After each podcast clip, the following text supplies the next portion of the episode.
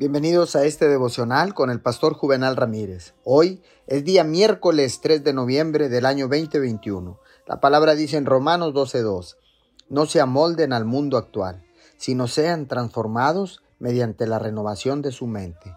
Así podrán comprobar cuál es la voluntad de Dios buena, agradable y perfecta. ¿Sabía que su mente puede trabajar a su favor o en su contra, dependiendo de cómo la entrene?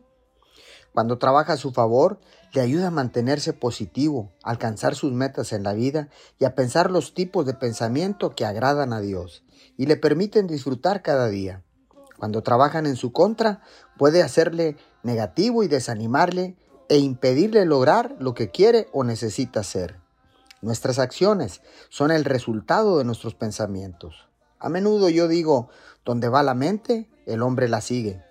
Tome la decisión intencional de que empezará a tener pensamientos positivos y llenos de fe basados en la palabra de Dios.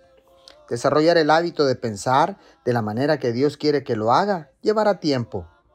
Reciba la misericordia de Dios cuando cometa errores y determínese a permanecer diligente y siempre pedirle a Dios su ayuda. Señor, gracias porque ahora sé que somos el resultado de lo que pensamos.